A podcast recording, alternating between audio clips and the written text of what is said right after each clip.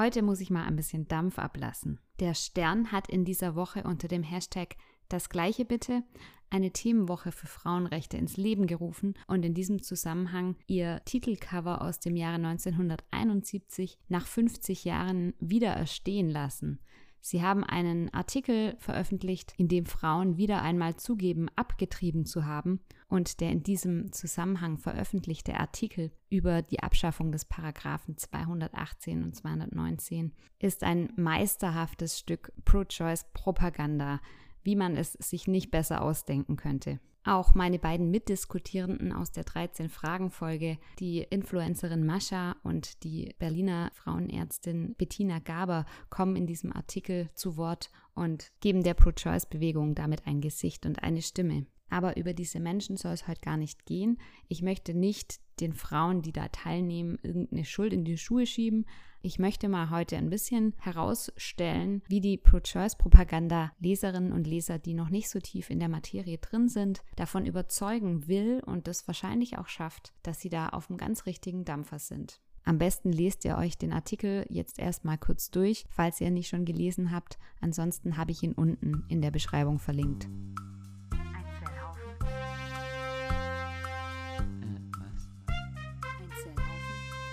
Ein Zellhaufen spricht über Abtreibung.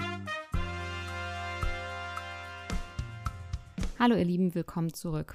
Viele von euch kennen wahrscheinlich dieses Sterncover aus dem Jahr 1971. Nach französischem Vorbild haben sich in der Titelstory 374 Frauen dazu bekannt, abgetrieben zu haben, was damals in Deutschland ja sozusagen noch illegaler war, als es jetzt noch ist. Und ich würde sagen, diese Titelstory des Stern war schon mitunter der erste große Erfolg der feministischen Bewegung, was dieses Thema angeht. Im Nachhinein kam zwar raus, dass wahrscheinlich die meisten Frauen überhaupt nicht selber abgetrieben haben, aber Alice Schwarzer hat dazu gesagt, das sei ja gar nicht so wichtig, ob das gestimmt hat oder nicht. Sie hätten es getan, wenn sie ungeplant schwanger gewesen wären. Alice Schwarzer selber war auch mit dabei bei diesen Frauen, die auf dem Titel mit abgebildet waren und auch sie war eine derer, die im Nachhinein zugegeben hat, dass es gar nicht gestimmt hat, dass sie abgetrieben hat. Man muss sich mal vorstellen, was da los wäre, wenn das umgekehrt der Fall wäre. Sagen wir, eine große Zeitschrift wollte eine Titelstory machen über das Thema psychische Folgen von Abtreibung und würde dazu Frauen suchen, die unter den Folgen ihrer Abtreibung leiden würden und im Nachhinein würde herauskommen, dass mehr als die Hälfte von ihnen überhaupt nie abgetrieben hätten oder gar nicht leiden würden unter ihrer Abtreibung. Ich will nicht wissen, was dann los wäre. Ich glaube, da wäre die Hölle heiß. Da würden die Initiatoren dann wahrscheinlich auch sagen, das war doch für einen guten Zweck. Wir wollten doch nur den armen Frauen helfen, die unter den Folgen von Abtreibung leiden. Aber ich glaube, die würden ihren Job nicht mehr lange behalten. Alice Schwarzer hingegen die konnte das ganz ungeniert zugeben, dass das damals gar nicht gestimmt hat, denn es war ja für einen guten Zweck. Wir sehen an dieser Vorgeschichte des Ganzen schon, wohin die Reise geht, wie die Propaganda in diesem Bereich abläuft. Zum einen geben wir dem ganzen Thema eines oder viele Gesichter, um möglichst die Emotionen aufzurütteln und die Rationalität ein bisschen zur Seite zu schieben. Und zum zweiten sind ein paar Notlügen auch gar nicht so verkehrt und sind auch dann angebracht, wenn es um einen guten Zweck geht. Aber bevor ich jetzt auf den aktuellen Artikel eingehe, möchte ich erstmal ein bisschen drüber reden, was ist denn eigentlich Propaganda und wie funktioniert sie. Und dazu schauen wir uns erstmal die Definition von Propaganda an, wie sie die Bundeszentrale für politische Bildung herausgibt. Zitat. Propaganda ist der Versuch der gezielten Beeinflussung des Denkens, Handelns und Fühlens von Menschen. Wer Propaganda betreibt, verfolgt damit immer ein bestimmtes Interesse. Erstmal bis hier. Das ist erstmal nicht weiter verwunderlich, das ist auch noch recht unspezifisch. Denn das versuchen im Prinzip ja alle. Alle politischen Parteien, alle Unternehmen, jeder, der irgendeine Meinung hat und diese nach außen trägt, versucht, das Denken, das Handeln und das Fühlen von Menschen zu beeinflussen. Und jede dieser Gruppen, wenn nicht sogar jeder Mensch, verfolgt ein bestimmtes Interesse. Der Knackpunkt ist, wie funktioniert das Ganze? Und das steht weiter unten in der Definition. Ich zitiere. Charakteristisch für Propaganda ist, dass sie die verschiedenen Seiten einer Thematik nicht darlegt und Meinung und Information miteinander vermischt. Erstmal soweit. Der Sternartikel macht natürlich absolut keinen Hehl daraus, für welche Seite der Debatte sie steht. Aber es ist schon bezeichnend, wie wenig Platz der anderen Seite, nämlich der Pro-Life-Seite, in diesem Artikel eingeräumt wird. Es gibt vielleicht zwei bis maximal drei Sätze, die überhaupt thematisieren, dass da ein Kind im Spiel ist, dass es eben nicht nur um eine Frau geht, die einen medizinischen Eingriff hinter sich bringen muss, sondern dass da ein zweites Leben im Spiel ist. Das ist ja auch eine ganz typische Pro-Choice-Redeweise, nämlich einfach von der Schwangerschaft zu sprechen oder vom Schwangerschaftsgewebe. Also, dass das Kind nicht beim Namen genannt wird, sozusagen, finde ich nicht weiter verwunderlich. Aber es ist erstaunlich, mit welcher Präzision hier vermieden wird, irgendwie darüber zu sprechen, dass hier ein Kind zu Tode kommt. Der einzige Kontext, in dem die Pro-Life-Bewegung sozusagen thematisiert wird, sind zwei, drei kleine Nebensätze, in denen Folgendes geschrieben steht. Es gibt, in Anführungszeichen, Abtreibungsgegner. Sie sind grundsätzlich gegen Schwangerschaftsabbrüche, manche von ihnen aus religiösen Gründen, andere aber auch aus reinem Frauenhass. Also das ist die Perspektive, die der Stern hier anbietet. Aus welchen Gründen sind Menschen gegen Abtreibung? Es gibt nur zwei Möglichkeiten. Entweder du bist religiös oder du bist einfach ein Frauenhasser. Dieses typische Klischee, so eindimensional, ist es schon echt lächerlich. Und überhaupt die Möglichkeit, dass da noch mehr dahinter stecken könnte, nämlich dass es vielleicht falsch sein könnte, ein bereits existierendes menschliches Leben auszulöschen, das kommt überhaupt nicht vor. Das ist undenkbar in diesem Universum, in dem dieser Artikel geschrieben wurde. Es darf nicht benannt werden, dass es da um ein Menschenleben geht, denn sonst könnten ja manche Menschen auf die Idee kommen, dass es vielleicht nicht ganz ethisch korrekt ist, das zu tun. Oder man könnte den Frauen ja suggerieren, dass sie irgendwas Schlechtes getan haben. Also so viel zum Thema Propaganda legt nicht die verschiedenen Seiten einer Thematik dar. Und dann noch zu diesem Punkt Meinung und Information werden miteinander vermischt. Das sehen wir schon in der ersten Zwischenüberschrift dieses Artikels. Da steht nämlich, noch immer kriminalisiert das Gesetz ungewollt Schwangere, was schon mal ja komplett falsch ist. Ungewollt Schwangere werden nicht kriminalisiert. Wie kommen die denn darauf? Und Ärztinnen, die Abtreibungen durchführen. Und dann? Höchste Zeit, dass sich das ändert also die auch nur teilweise korrekte Information, dass ungewollt Schwangere und Ärztinnen, die Abtreibung durchführen, kriminalisiert werden, wird hier vermischt mit der Meinung, dass ich das jetzt schleunigst zu ändern habe. Also auch wenn dieser Artikel vielleicht an keiner Stelle behauptet, hochwertiger, neutraler Journalismus zu sein, es ist auf jeden Fall eins und das ist Meinungsmache. Gehen wir weiter in der Definition von Propaganda. Wer Propaganda betreibt, möchte nicht diskutieren und mit Argumenten überzeugen, sondern mit allen Tricks die Emotionen und das Verhalten der Menschen beeinflussen, beispielsweise indem sie diese ängstigt, wütend macht oder Verheißungen ausspricht.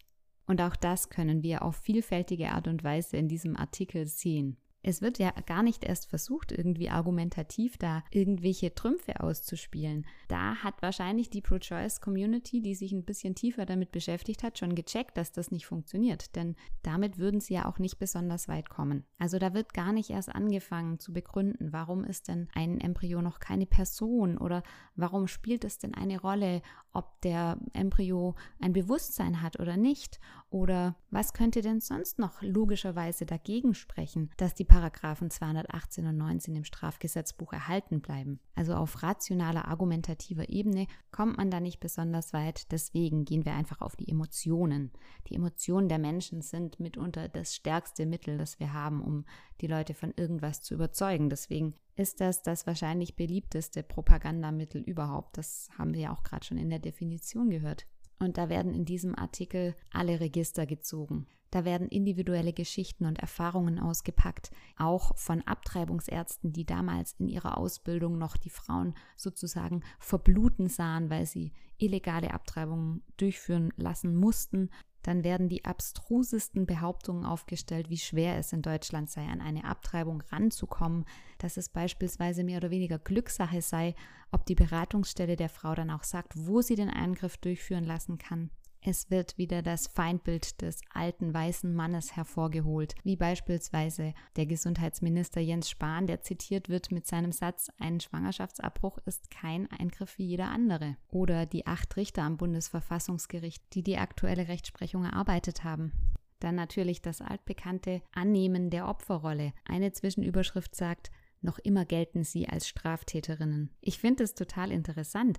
Ich habe außer den Befürwortern der Abschaffung der Paragraphen 218 und 19 selten diese Aussage zu Gehör bekommen, dass Frauen, die abgetrieben haben, kriminell sind oder Straftäterinnen, zumindest auf Seiten der Aktivisten. Ich will gar nicht bestreiten, dass es viele unsensible Kommentare im Internet gibt, die dann so Sachen schreiben wie Frauen, die ihre Babys abtreiben, sind Mörderinnen. Aber das sind nicht die Aktivistinnen und Aktivisten, die sich gegen Abtreibung einsetzen.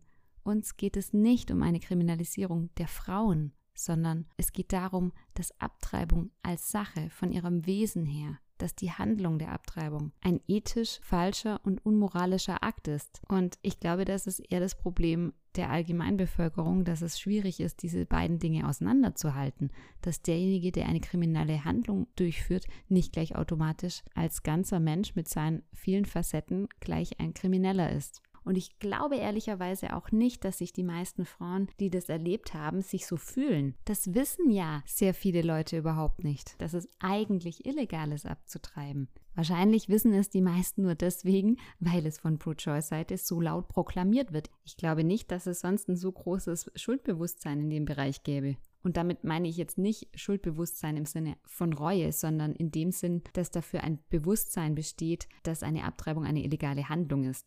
Aber auch dieser Artikel schafft es wieder, es so darzustellen, als würden Frauen, die sich für eine Abtreibung entschieden haben, von aller Welt als Straftäterinnen betrachtet werden. Das ist einfach in meinen Augen an der Realität komplett vorbeigeschossen. Naja gut, aber es werden eben einige Stories ausgepackt von Frauen, die dann auch bequatscht wurden vom Freundeskreis, das Kind doch unbedingt behalten zu müssen. Und ja, ganz schön auf der emotionalen Ebene auf jeden Fall. Und das Einzige, wo irgendeine Art von Emotionalität total ausgeblendet wird, ist natürlich beim Kind, beim Fötus oder Embryo. Das wird nicht mal so benannt. Es wird an einer Stelle als werdendes Leben bezeichnet, was auch biologisch einfach falsch ist. Aber hey, es hat keiner behauptet, dass es sich hierbei um wissenschaftlich korrekten Journalismus handelt. Ihr werdet es selber merken, wenn ihr den Artikel liest, wie krass auf Emotionen abgezielt wird und wie krass alles andere ausgeblendet wird. Gehen wir mal weiter in der Definition von Propaganda. Zitat. Propaganda nimmt den Menschen das Denken ab und gibt ihnen das Gefühl, mit der übernommenen Meinung richtig zu liegen. Hier zeigt sich der große Unterschied etwa zur journalistischen Information. Journalisten betreiben Aufklärung, indem sie alle verfügbaren Fakten und Hintergründe darlegen und die Menschen selbst entscheiden lassen, was richtig und was falsch ist. Zitat Ende dass man hier in diesem Artikel und auch generell in der heutigen Medienlandschaft nicht mehr selbst denken und entscheiden darf, was denn in Bezug auf dieses Thema richtig ist. Das wissen wir alle. Es gibt nur die eine richtige Meinung und wenn nicht, bist du ein Frauenhasser. Das wissen wir jetzt auch schon. Aber ich möchte hier an dieser Stelle noch mal kurz darauf eingehen, wie auch in diesem Artikel den Menschen mentale Abkürzungen angeboten werden, um zu einer anscheinend einfachen und leichten Meinung zu kommen. Es wird hier nämlich natürlich, wie könnte es anders sein, das altbekannte Argument aufgegriffen, eine liberale Gesetzgebung und niedrige Abtreibungsraten stehen in einem Zusammenhang. Oder anders formuliert, Länder, die eine liberale Gesetzgebung haben, haben auch niedrige Abtreibungsraten. Und hier muss man schon ganz schön dreist sein, um das einfach so stehen zu lassen. Denn was damit suggeriert wird, ist ja, und das wird hier nicht nur suggeriert, das wird hier auch explizit so geschrieben, Je liberaler die Gesetzgebung, desto weniger Abtreibungen. Und das ist einfach ein logischer Fehlschluss. Das wird eine falsche Kausalität vorgegaukelt. Aber jemand, der sich jetzt nicht tiefer mit dem Thema beschäftigt und der sich dafür interessiert, der nimmt das jetzt einfach so in Kauf und er übernimmt das einfach. Das nennt sich Propaganda. Den Menschen wird das Denken abgenommen. Sie müssen sich nicht weiter darüber Gedanken machen, ob das sinnvoll ist oder woran das vielleicht sonst noch liegen könnte, sondern diese Kausalität wird den Menschen vorgegaukelt. Dabei müsste ja jedem, der dieses Argument hört, erstmal einleuchten, dass es ja nicht so sein kann, dass die Frauen so viel Spaß an der Illegalität haben. Und wenn diese dann wegfällt, dann ist eine Abtreibung gar nicht mehr so reizvoll. Da, da fehlt dann irgendwie der Kick. Deswegen gehen dann natürlich die Zahlen runter, ist klar. Nein, das ist ja Quatsch, dass das nicht der Fall ist. Das glaubt ja auch keiner. Aber was könnte denn da sonst noch so dahinter stecken? Hinter diesem scheinbaren Zusammenhang. Also zum einen ist es nicht ganz korrekt. Als Paradebeispiel werden da immer Kanada und die Niederlande genannt.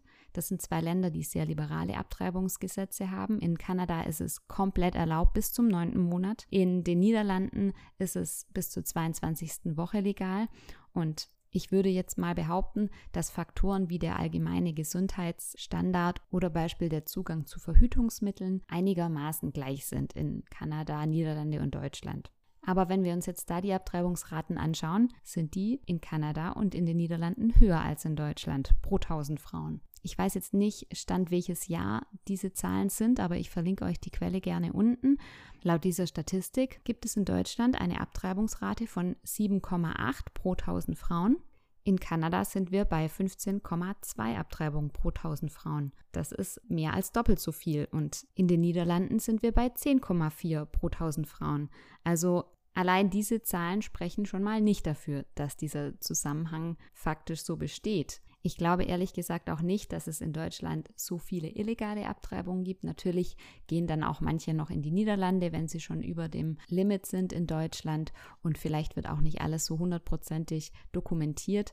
Aber wie gesagt, ich glaube, dass da von den anderen Einflussfaktoren Deutschland, Niederlande und Kanada schon relativ vergleichbar sind. Ich glaube, da kann man fast nicht mehr behaupten, dass es da so einen starken Zusammenhang gibt. Aber was eben immer wieder gesagt wird, ist, dass in den Ländern, in denen Abtreibung noch schwerer verfügbar ist für Frauen, noch viel mehr Abtreibungen stattfinden.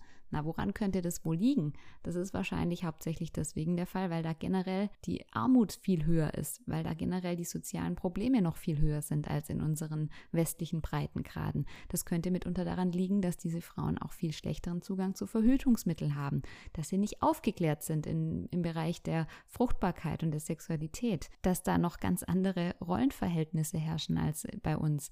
Also das hat so viele Gründe und ich finde es einfach eine Unverschämtheit, dass das so den Menschen präsentiert wird, als wäre dieser Zusammenhang glasklar und als wäre diese Kausalität vorhanden. Das ist einfach nicht der Fall. Zumindest ist die Sache nicht so einfach, wie es der Stern darstellt. Und obwohl Frau Dr. Christina Hähnel in diesem Artikel sogar mit dem Satz zitiert wird, jeder möchte, dass Babys auf die Welt kommen, da gibt es überhaupt keine Diskussion, wird überhaupt nicht darüber gesprochen, was denn eigentlich die Gründe für Abtreibungen sind und wie wir daran arbeiten können, dass diese Umstände, die ja oft finanzieller Art sind oder die ja oft was auch mit den wirtschaftlichen Bedingungen in Deutschland zu tun haben, wie wir die aus der Welt schaffen können.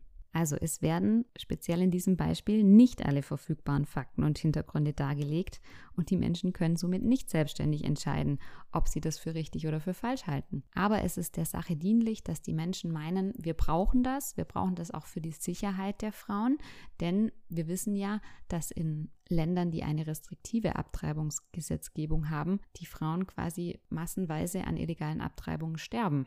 Das ist auch nochmal so ein Thema, das natürlich im Artikel aufgegriffen wird, das ich jetzt nicht an der Stelle explizit ausbreiten werde, aber darüber werde ich mit Sicherheit auch mal noch reden, über dieses Thema. Abtreibungen müssen legal sein, denn sonst gehen die Frauen einfach nur in die Illegalität und dann wird es unsicher. Kleiner Spoiler, auch hier ist nicht alles so, wie es die Pro-Choice-Propaganda propagiert, aber wie gesagt, das thematisiere ich mal an anderer Stelle. Jetzt habe ich schon so lang gesprochen, jetzt möchte ich nur noch ein, zwei Sätze zitieren aus diesem Artikel, über die ich mich besonders aufgeregt habe, aber die nochmal ganz klar zeigen, dass da einfach eine Agenda dahinter steckt und eine Ideologie, die nicht angefochten werden darf, weil sonst bist du böse. Beispielsweise dieser Satz, Abtreibungen gehören wie Geburten zum Leben von Frauen, von allen Frauen, überall auf der Welt, immer schon. Also so dieses Normalisieren und dann, es gibt kein Pro oder Contra. Es gibt nur die Frage, ob man Frauen kriminalisieren will oder nicht. Also hier kommt dieses, es gibt kein richtig oder falsch hinein in die Geschichte. Und das ist was, wo ich mir denke, ihr schneidet euch eigentlich doch ein bisschen auch ins eigene Fleisch. Denn es gibt ja eigentlich für euch schon ein Pro, nämlich die Frauen, die geschützt werden müssen und die das unbedingt brauchen und so weiter. Es gibt halt nur kein Kontra.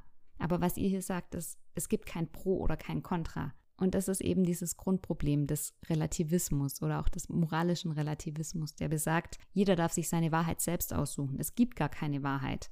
Dieses Grundproblem, dass er sich nicht selbst treu bleiben kann. Denn wenn ich sage, es gibt keine Wahrheit, erkläre ich ja das dann wiederum zur Wahrheit. Darüber könnte man auch eine ganze Folge sprechen, aber ich glaube, das können andere besser als ich. Ich spreche es nur kurz an, weil es eines, glaube ich, der beliebtesten Mittel ist, um den Menschen es warm ums Herz werden zu lassen. Es gibt kein richtig oder falsch. Entscheide einfach alles so, wie es sich gut anfühlt. Einfach alles so, wie es für dich gut ist, weil dann, dann muss sich niemand auf den Schlips getreten fühlen. Dann kann jeder einfach in seinem Gärtchen werkeln und muss sich für nichts rechtfertigen. Und auch an dieser Stelle würde ich diesen Satz gerne mal in andere Kontexte hineinpacken. Zum Beispiel gendern oder nicht, das muss jeder für sich wissen. Es gibt da kein richtig oder falsch. Oder SUV fahren, Fleisch essen, es gibt da kein richtig oder falsch. Das muss jeder für sich wissen. Ich möchte jetzt hier keine Debatte zum Thema Gendern oder Klimaschutz starten. Alles, was ich damit sagen will, ist, dass dieselben Menschen, die bei Abtreibung sagen, es gibt hier kein richtig oder falsch, wo es um das Beenden eines menschlichen Lebens geht, dass die in anderen Bereichen ausrasten würden, wenn man ihnen genau diesen Satz vorschieben würde. Wenn es um Menschenrechte geht, dann darf doch nie der Satz fallen, es gibt hier kein richtig oder falsch. Selbst wenn jetzt die Pro-Life-Seite die auf der falschen Seite stehen würde, dann dürfte man doch in diesem Kontext nie sagen, es gibt hier kein richtig oder falsch. Aber gut, ich habe jetzt schon wieder fast 20 Minuten gequatscht. Ich will euch auch jetzt nicht länger aufhalten. Wenn ihr den Artikel lest, werdet ihr wahrscheinlich auch, wie ich, bei jedem zweiten Satz den Kopf schütteln. Zumindest die, die meiner Meinung sind. Die anderen werden es vielleicht feiern. Aber ich wollte euch einfach nur ein bisschen aufzeigen, wie heutzutage Propaganda funktioniert, wie hier bewusst oder unbewusst auch einfach mit Fehlinformationen gearbeitet wird, wie krass hier auf Emotionen abgezielt wird. Und ihr könnt es in vielen anderen Artikeln oder Beiträgen oder Videos auch selber rausfinden und da euren, euren Verstand und eure Wahrnehmung dafür schärfen und andere vielleicht auch darauf aufmerksam machen. Ich bin auch nicht der Meinung, dass es auf Pro-Life-Seite immer ganz emotionsarm und neutral und sachlich zugeht. Deshalb versuche ich das ein bisschen zu tun und zu sein, auch wenn es mir nicht immer gelingt. Aber die lautere und die medienwirksamere Seite ist eben die, die uns verkaufen will, dass es beim Thema Abtreibung nur um eine Person geht, nämlich die Frau das Kind ist vollkommen egal, das gibt es gar nicht, das existiert ja noch nicht, das ist erst im Werden. Und diese Seite versucht eben mit allen Mitteln uns davon zu überzeugen, dass wir in Deutschland einfach nur wahnsinnig rückständig sind und dass wir, wenn wir uns gegen Abtreibung aussprechen, natürlich Frauenhasser oder religiöse Fanatiker sind. Und dass sich jeder einfach mal fett auf die Schulter klopfen darf, der das Recht von Frauen auf Abtreibung unterstützt. Ich jedenfalls finde, wir brauchen eine Gesellschaft, die den Frauen suggeriert, dass sie auch mit Kind alles schaffen können, was sie wollen, anstatt ihnen diese billige und falsche Version der Selbstbestimmung und der Freiheit verkaufen zu wollen, die darauf basiert, dass man das Recht hat, das eigene Kind zu töten. Und allen Frauen, die diesen Weg gehen mussten, auch denen auf dem Titel des Stern, würde ich gerne sagen, es tut mir echt leid, dass ihr diesen Weg gehen musstet und dass ihr vielleicht keine andere Perspektive gesehen habt in diesem Moment. Und lasst uns doch den Frauen, die in Zukunft noch in diese Situation kommen, gemeinsam eine Perspektive der Hoffnung aufzeigen, dass sie das schaffen können und dass wir an ihrer Seite stehen. Also ihr Lieben, ich verlinke euch unten nochmal den Artikel des Stern, ich verlinke euch die Statistiken zu den Abtreibungsraten in Deutschland und anderen Ländern. Und ich werde euch auch die Definition von Propaganda nochmal verlinken. Dann könnt ihr euch das alles nochmal selber durchlesen. Das war jetzt sehr viel Information. Respekt, wenn du es bis hierher durchgehalten hast. Dann entlasse ich dich hiermit in den restlichen Tag. Mach's gut und bis bald. Dein Zellhaufen, Sabina.